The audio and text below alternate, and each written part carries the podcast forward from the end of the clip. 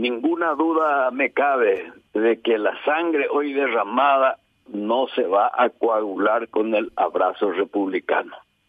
Habrá abrazo entre los auténticos colorados que buscan, que buscan recuperar el republicanismo, como también yo creo que el Partido Liberal va a tener que también sanar sus heridas, porque a nadie, a ningún demócrata le conviene que existan partidos divididos.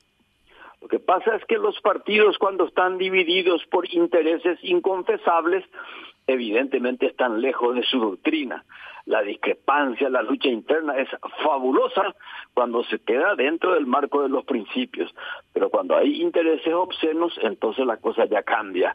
Honestamente, creo que no habrá el famoso acuerdo republicano, no creo. Mirando el, el espectro, Euclides Acevedo es un candidato ideal a capitalizar esos votos de colorados descontentos, porque quizás cuando lo miran a a Efraín, que evidentemente va a seguir siendo protagónico, este, ven a un liberal jetado de la Colorado, no votamos a la liberal por ninguna razón del mundo.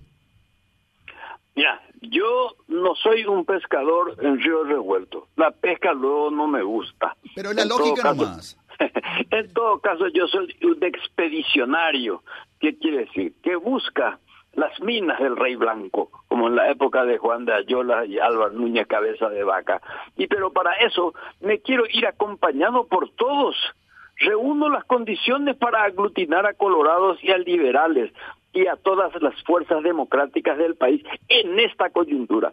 Probablemente en otro campeonato no iba a figurar ni a los premios, pero en este momento la coyuntura y los vientos políticos me dicen que sí. Y lo hago con toda modestia y con todo desprendimiento.